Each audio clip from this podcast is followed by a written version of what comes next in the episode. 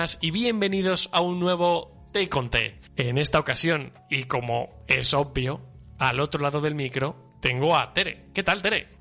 Hola, muy bien. Debo decir que, claro, como ya sabes, me tengo que tomar té mientras que estoy hablando contigo. Eso es. En, bre- en breve voy a tener que ir a parar a hacer un pis. Oye, de todo el té que estoy bebiendo esta tarde. todo esto, ¿qué té te estás bebiendo? Porque no lo sé. Bueno, realmente no es té, porque yo no bebo teína ni, ni excitantes. Grrr, ya soy yo Eso suficientemente te- eso te- excitante en mi vida. Ya estás lo suficientemente excitada a diario. Eh, es mejorana, es una infusión de mejorana. Es una planta que se le llama. mm, Ay, ¿cómo es? La planta madre o la planta. Luego lo busco, es que es muy bonito. No, no, Es no- una- no conozco Dime, yo esto. O sea, no sé, Pues- no, no conocía esta planta. Eh, uy, nene, pues eh, crecí en, en Albacete, en la, en la Sierra del Segura. Sabéis que yo estuve trabajando. Los que sigáis travesura realizada. Esto va a ser como un. como- ¿Cómo se llama? Un, un, te- un test. Un Sí, test que sí. la gente tiene que adivinar. La gente que escucha la travesura realizada sabe que yo durante un tiempo, que fue una de las razones por las cuales dejé travesura realizada, es que me fui a trabajar a un balneario. Eso es. Un balneario, sí, que está en la Sierra del Segura, en la zona de Yeste. Precioso. La, la zona es preciosa y en otoño más. Os invito a que la visitéis. Pues para junio, eh, para San Juan, crece una hierba que se llama la mejorana, que es como si fuera, como si fuera el orégano. ¿Vale? La, hojita es como el orégano. Y bueno, pues le llaman, no sé si es la, la, la... Ay, luego lo digo, la hierba madre o la hierba... Sí, algo así, porque es una hierba que, que vale para todo. Eh, es buena para los catarros, eh, como que te aclara, sobre todo para nivel mm, eh, respiratorio. A nivel ni- digestivo es como un poco de propiedades de la manzanilla. Entonces es como la hierba como eso, como madre que sirve para todo. Las abuelitas de entonces y las madres de entonces lo que hacían era que la usaban para curar. Eh, a- claro, antiguamente la medicina se sacaba de, del las campo, plantas, de- claro. de las plantas. Entonces la mejorana pues servía para todo esto. Y a mí me encanta, es un sabor muy bueno. A mí me gustan los sabores fuertes. Y eh, la mejorana es un poco amarga. ¿Amarga Es- tipo té negro o no llega a eso? No, no, no, no, no llega a eso, no llega a eso. Es como si te hicieras una infusión de orégano, por así decirlo. Es muy aromática, pero tiene un punto amargor. Pero le echas un poquito de... Yo la tomo sin nada, porque a mí me gusta así. Pero, por ejemplo, eh, gente que la prueba en mi casa, yo le echo un poquito de miel, que suelen ser miel de flores. Obviamente, ¿de dónde va a ser? Pues de la Sierra del Segura. Claro. Yo aquí haciendo publicidad. No, pero bueno, puede ser miel de cualquier lado. Pero yo la suelo coger de... No de esta de la, de la esta San Francisco, de esta que venden en el Mercadona. No, yo suelo coger miel buena. Y ese toque dulce eh, es, le hace que el, el contraste es súper rico. Y es como que reconforta muchísimo. En plan, la mejorana calentita. Oye, Y eso es lo que bebo yo. ¿y dó- dónde puedo...? Parece que estamos haciendo un anuncio, macho. Eh, ¿Dónde puedo conseguir yo la mejorana? Pues mira, te vas en la época de San Juan para el 23 de junio al campo y la recoges. Vale, directamente, ¿no?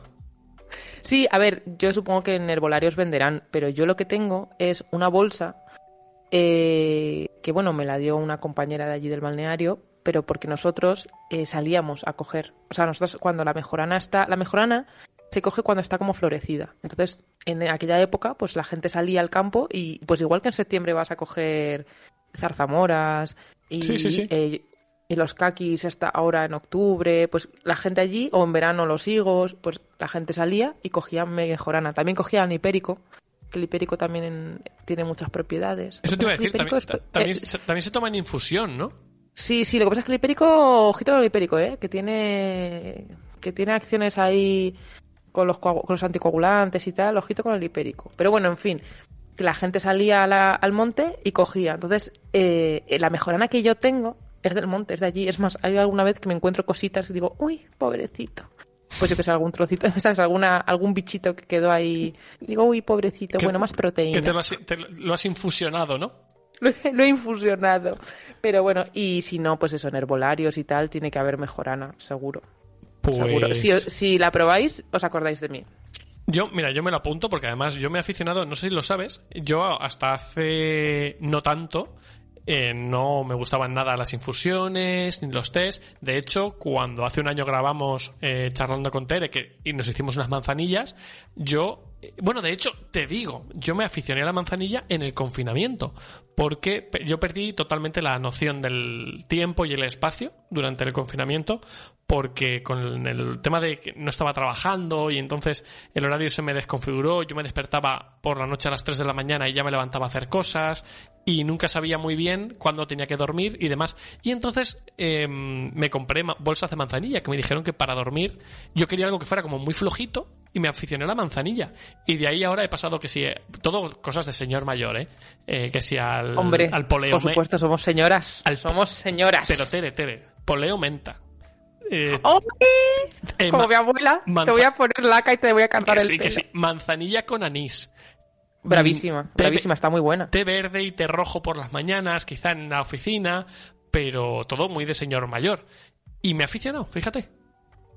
Eh, yo me acuerdo cuando fui, que me acuerdo que te dije, ay, ¿tienes algo? de-?" Yo, yo pensando, infusión, eh, Luis, o sea, sé, no. Claro. Y yo, oye, ¿no tendrás alguna infusión? Y me dices, ¿ves esa caja de ahí? Y de repente me encontré una caja de dos por dos. Si es que la pido a granel y yo me cago Bueno, en la puta. literal- literalmente te cuento. Es que como yo busqué en Amazon cuando me- el confinamiento dije, macho, es que no sé qué tomarme, tal. Y entonces compré en Amazon porque estaba todo cerrado y no se podía salir a la calle. Y me compré una caja de 200 sobres de manzanilla.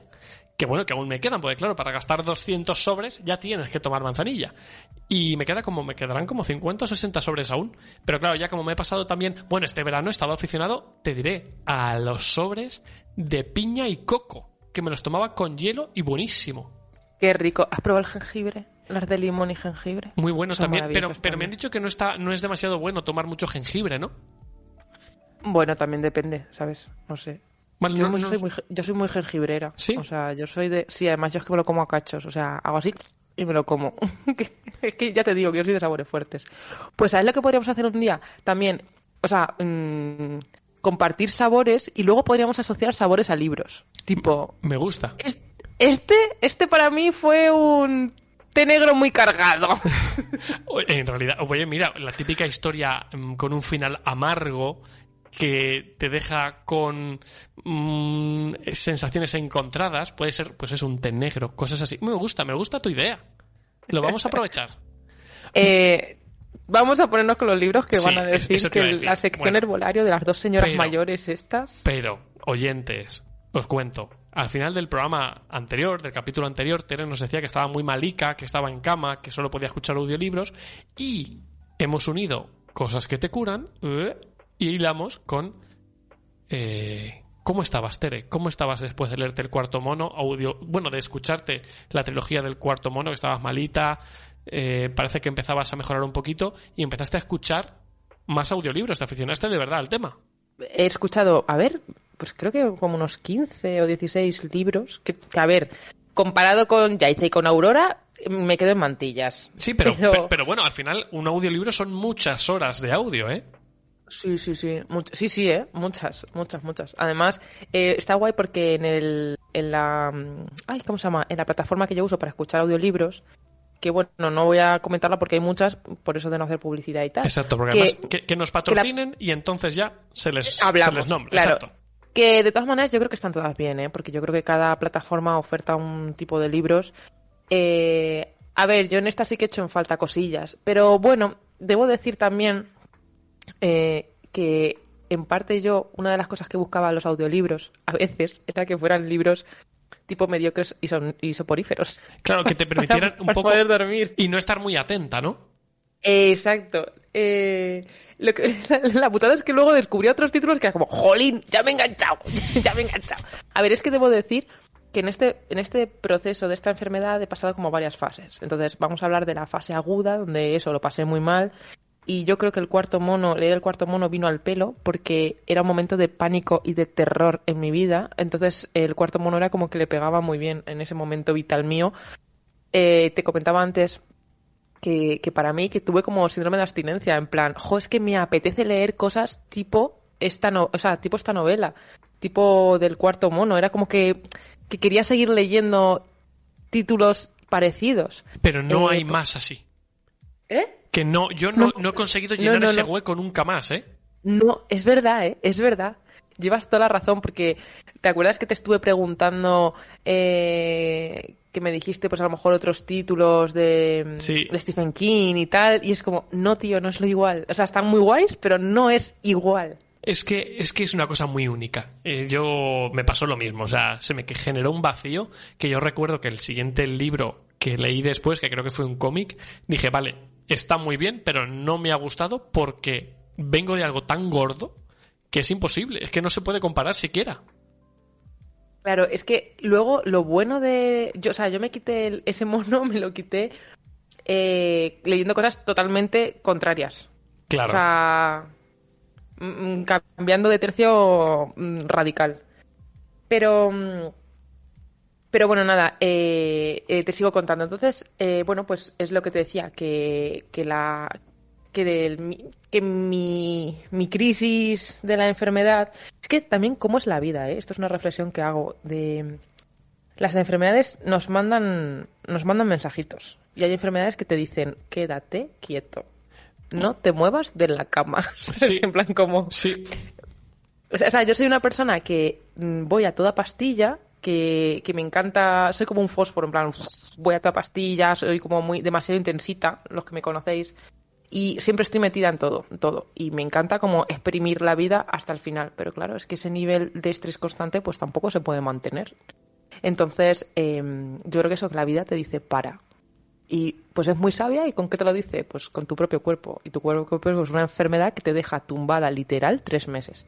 Entonces eso, al principio fue eh, la angustia y, mm, y el caos total. Y me vino muy bien leer eh, el- la trilogía del cuarto mono. También me leí el... Ay, esta... mm, ah, que ahora no me sale, que es de Carmen Mola, que no es Carmen Mola, que son tres tíos. Eh, la novia gitana, la, esta besti- última la, que la hicieron... bestia. Esa, esa, esa. Es que la leí, bueno, la, la dobla Luis Posada y, bueno, pues, a ver, no vamos a comparar, ¿vale? No tiene nada que ver. Con esa me dormía. Con esa conseguía dormir.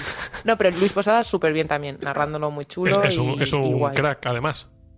¿Eh? Sí, sí, sí. Además, yo creo que el libro mejora mucho gracias a él. Eh, y bueno, pues estaba en esa línea, como leyendo cosas así como intentando buscar asesinatos y psicópatas, porque era lo que en ese momento me reconfortaba, la miseria ajena. Y, eh, y el dolor ajeno, no es broma. No, pero a ver, Y- eh, lo que, es, lo que, es lo que hay. Claro, es como. mm, yo lo estaba pasando tan horriblemente mal que digo, bueno, pues. mm, es más, hay escenas. Que ya dejo de hablar del cuarto mono. Hay escenas del cuarto mono que digo, macho, me siento igual. Porque yo no estoy encerrada en un sótano, pero. Porque afortunadamente estoy en mi casa y, en, sitio conocido. Pero la incertidumbre de no saber qué me va a hacer este tío, con la incertidumbre de no sé cuándo esto va a parar, había veces que como que se igualaba, ¿sabes? Que era como, jolín, creo que puedo sentir la angustia. Claro, sobre todo porque la gente lo que tiene que entender del momento en el que tú estabas, que tú estabas viviendo es que eh, no había fecha fin de mareos, de vértigos. Esto era levantarse un día y al día siguiente más y no saber si iba a parar en algún momento y si iba a ser así, cuándo. Claro, claro, claro. Y luego que la medicación que yo estaba tomando eh, me hacía efecto hasta un punto y que tampoco podía seguir tomando más medicación porque, bueno, pues hay inhibidores vestibulares que tampoco es bueno estar tomando, a ver, en el momento agudo eh, para evitar que estés vomitando mm, tres horas y que solo vomites hora y media, pues vale, pues puede estar bien, pero en fin. Ya, ya, ya os dije en el capítulo anterior que, que se plantearon hasta el ingreso, lo que pasa es que yo no, yo no me dejé. Bueno, volviendo, entonces cambio, cambio de tercio y digo, bueno, pues vamos a. Necesito ver eso, que, que, que luz al final del túnel, mm, yo me empiezo a recuperar. ¿Qué pasa? Que yo siempre quiero. Voy como, siempre intento como recuperarme como antes de tiempo. O sea, yo ya como, venga, voy a empezar a trabajar. Y me decían, ¿dónde vas? en plan, ¿Dónde ya, estoy bien, ya estoy bien. Sí, ya estoy bien, ya estoy bien, efectivamente, ya estoy bien. Entonces, ¿a dónde vas? Pero bueno, a mí también es que eh, sostener y mantener el, el no hacer nada me cuesta mucho. Eh, que cada vez estoy aprendiendo más, porque bueno, ahí también nace de, de cosas que no queremos aceptar o que no queremos ver, y entonces por eso siempre estamos haciendo cosas, haciendo, haciendo, haciendo. No hay que hacer, hay que saber no hacer y escucharnos a nosotros mismos. Pero Sí. bueno, todo esto, toda la vida es un aprendizaje y, una- y- y- e ir madura- madurando. Entonces dije, jolín, venga, pues necesito un poco de alegría al body. ¿Quién me hace reír siempre? Eduardo Mendoza. Y entonces a mí me encanta Eduardo Mendoza. Desde que soy pequeña, además lo conocí con mi mejor amiga del cole y le tengo mucho, mucho cariño a Eduardo Mendoza. Eh, entonces, eh, bueno, en la plataforma en la que escucho audiolibros estaba Eduardo Mendoza. Y para más Inri, si ya Eduardo Mendoza me gusta y estaba toda la bibliografía en esta plataforma, a que no sabéis quién dobla los libros de Eduardo Mendoza. Sorpréndeme. Jordi Brau, el doblador de Robin Williams, mi actor favorito. Oh, y además con un, con un, es un doblador espectacular que a mí me, o sea, hay películas de Robin Williams que en versión original ya son muy buenas porque él es un actor o era un actor impresionante, pero que con el doblaje al castellano eh, se me saltaban las lágrimas. O sea, ahí, uff, qué actorazo. Sí, pues entonces, claro, eh, para mí además me reconfortaba muchísimo porque Robin Williams ha sido el actor de mi infancia, de mis actores favoritos de siempre. Eh, yo he crecido con las películas de Robin Williams y, claro, la voz de Jordi Brau era como escuchar a, Robin Williams. Entonces, claro. me, yo asociaba y me reconfortaba mucho porque me, me trasladaba a mi, a mi niñez. Entonces, en estos momentos de crisis donde nos convertimos como en un animalillo indefenso o en un niño pequeño indefenso que lo que necesitamos es como que nos abracen, nos mimen y muchas veces no es que no tengamos a nadie, sino que solo quedas tú. O sea, eres tú el que te tienes como que acoger a ti mismo, abrazar, mimar y decirte, aquí estoy. O sea, no te preocupes, no estás solo, estás contigo mismo.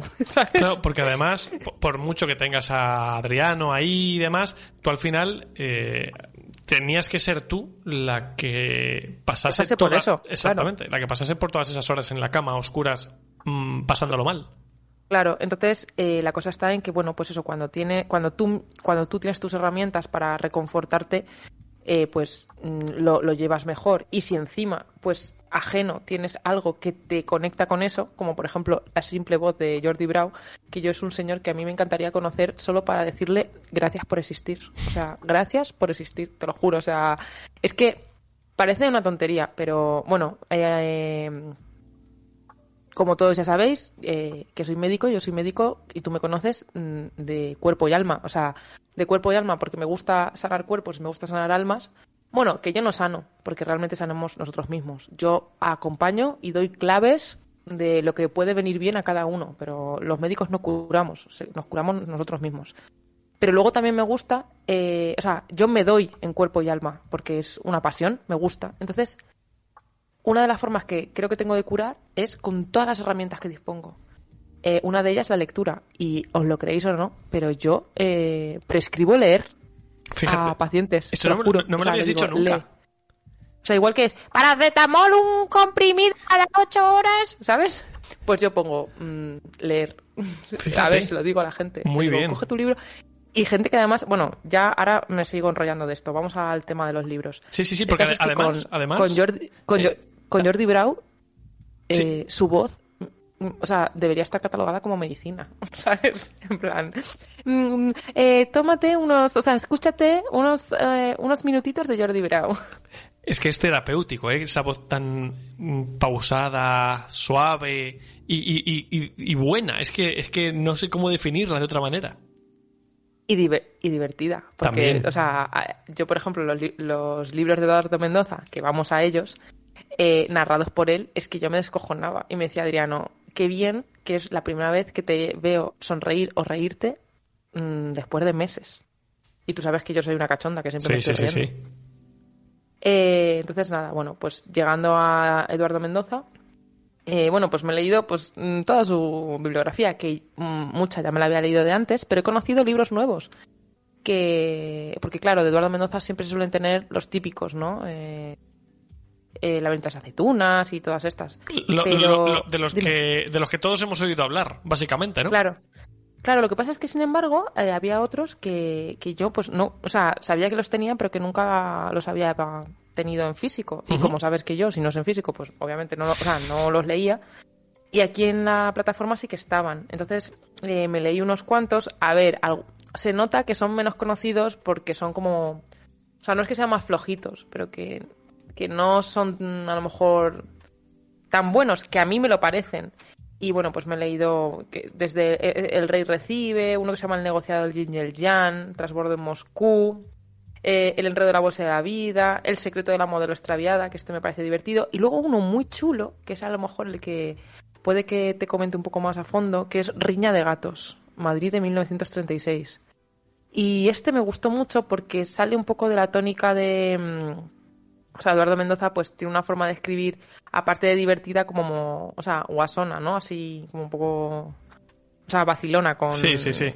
Siempre, te ponen en circunstancias como esperpénticas, sus personajes son muy divertidos.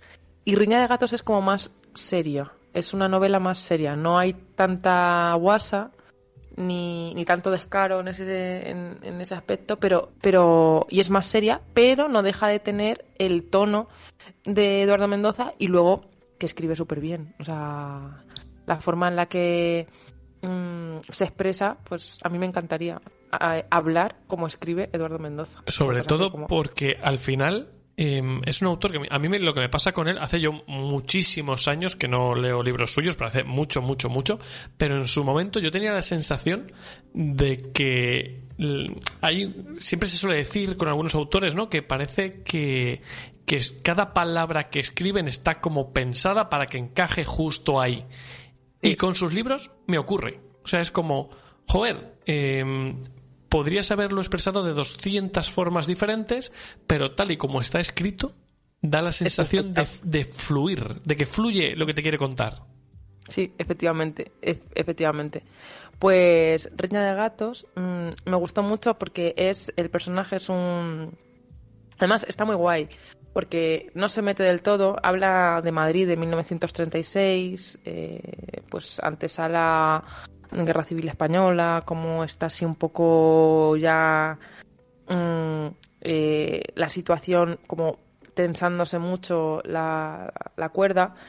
Eh, y es un personaje inglés que viene a España y claro, está muy guay porque no, no, no coge bando, ¿sabes? Entonces él, simplemente el personaje, pues observa, es inglés, es ajeno a lo que pasa en España y él simplemente pues viene de, de observador.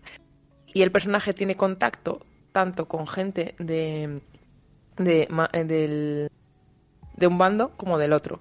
Y bueno, pues se ve envuelto en... El, él es un, un tasador de... Bueno, un tasador no es tasador de arte, es es un historia, o sea, es un, ay, tampoco es crítico de arte, es como un historiador. Lo diré.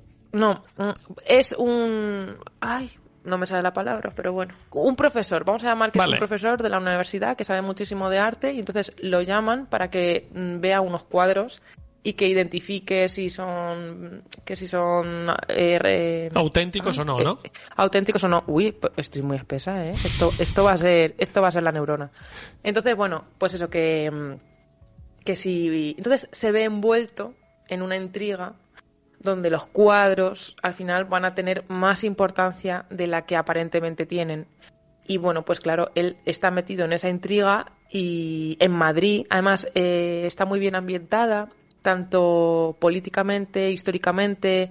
Entonces salen personajes clave que tú reconoces. Y claro, pues te pone una, un punto de vista que a lo mejor no sale en los libros. Obviamente es una pincelada, pero está muy bien. A mí me gustó. Dentro pues de ser de Eduardo Mendoza, pues algo más serio. Y, algo me gustó mucho. Y diferente a lo habitual, porque por lo que me estás contando se aleja un poquito de, de su línea. Sí, a ver, que tiene momentos divertidos y que tiene momentos... Mm, pero sí, se aleja de la línea sin dejar de ser él y de ser su, su estilo. A mí me ha gustado mucho porque parece que Eduardo Mendoza, siempre que comentas con la gente, eh, la gente, ah, es que es como, no es, no es serio. Digo que no es serio. Digo, Eduardo Mendoza es muy serio. Lo que pasa es que se ríe de ti. o sea, no se ríe. Eso es. Fíjate que yo hace, lo, que te digo, hace mucho que no, no leo libros suyos sí que es cierto que siempre es como macho. Me gustaría volver a ponerme, pero se me cruzan cosas en el camino.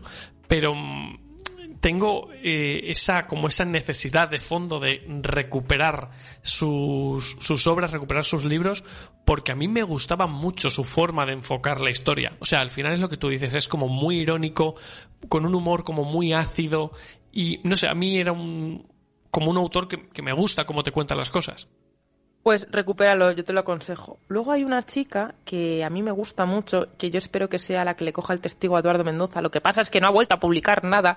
Ojalá y algún día escuche nuestro podcast. Mm, no creo que lo haga, pero ojalá y algún día lo escuche. Eh, y, escuche mi mensaje. Se llama Alba Carballal, que fue mm, guionista o de, de Leitmotiv. De la, es verdad. es verdad de Esta, Fuente. Exactamente. De hecho, estaba, pues estaba luego en Nadie sabe nada, si no me equivoco. Sí, exacto. Pues eh, Arba Carballal escribe súper bien y escribió eh, tres, tres maneras de inducir un coma y a mí me encantó. Me encantó, me pareció muy divertido y me recordaba mucho al estilo de Eduardo Mendoza. Y es como, por favor, Alba, sigue escribiendo, por favor. Eres también medicina. Que volviendo a lo que te estaba comentando antes, de la. Mm, de las pequeñas cosas que consiguen eh, eh, hacer que nos sintamos mejor, que consiguen reconfortarnos. Eh, es eso, es que hay gente que no es consciente del el bien que hace en el mundo. Y simplemente es con eso, con su voz, con escribir un libro, con sacarte una sonrisa, con hacerte sentir mejor. Porque claro, pues eso, Jordi Brown no lo sabe, pero a mí, por ejemplo, me ha ayudado muchísimo a, a pasar una enfermedad, o sea, eh, una etapa de una enfermedad mm, grave y seria, eh, gracias a, a, él cómo me hace sentir con su voz. Y el, y el tío dirá, o sea, la gente no es consciente de eso. Claro, porque al final es como esas, lo que para ti puede ser simplemente un hobby o un trabajo, a otra persona le puede, no sé, le puede afectar de lleno, le puede marcar, le puede impactar de lleno y hacer que su día sea un poquito mejor. Por eso yo estoy, eh, es una cosa que fíjate, no, no hablo mucho de esto en travesura, y ya con esto vamos a acabar el audio, porque se nos ha ido de madre, ya verás la duración de este audio, Tere. Pero eh, yo soy como muy partidario de que la gente em, cree contenido. Y, por crear contenido no me refiero a montarte un canal de YouTube o montar un podcast. Me refiero a Em, si, te si te gusta mucho lo que sea, eh, formar parte de la organización de un evento, el ponerte a hablar de libros con tus amigos eh, y grabarlo en un podcast, eh, hablar de videojuegos en un blog, lo, que a ti te guste y, y, en el formato que sea, ya sea presencial, online, digital, como tú quieras, al final lo que tú haces para llenar un hobby, ¿no? Para llenar unas horas con un grupo de amigos, puede impactar de lleno en gente que a lo mejor no tenía con quién hablar o compartir esa afición, ¿no? Y, o que te acompañe en un momento complicado, como te ocurrió a ti, con alguien que simplemente estaba en teoría haciendo su trabajo, pero a ti, a ti te cambió, o al menos te ayudó a superar eso. Totalmente. Además es que yo soy de la firme opinión que nosotros somos la medicina. O sea, lo, el, el propio, la propia persona. Y obviamente, pues muchas veces es necesario medicamentos o intervenciones quirúrgicas para momentos clave y puntuales. Eh, pero sí que es cierto que cómo afrontes la vida, cómo te la tomes y luego, bueno, eh, bueno, obviamente tu actitud frente a muchas cosas, pero que nosotros tenemos como mm, capacidad creadora, o sea, sí de, crear belleza. El humano crea belleza en forma de poesía, en forma de música, en forma de arte. Y el trabajo aún más anodino que pueda ser, eh, yo qué sé, estar detrás de un vendiendo billetes de tren, como un amigo mío que está en Renfe vendiendo billetes de tren, digo, pues tú no lo sabes, pero a ti que tú vayas corriendo porque vas agobiado, porque llegas, pierdes el tren, y el chico que está detrás de los billetes vendiendo el billete de tren es súper amable, súper agradable y te, pues con eso ya has hecho el día. Tenemos capacidad de, crear muchas cosas buenas. Y ahora como está el mundo de convulso... No viene nada pues, mal. Exacto. Pues Tere, con eso vamos a despedir este audio y nos vemos en el próximo dentro de muy poquito. Hasta pronto. Besitos.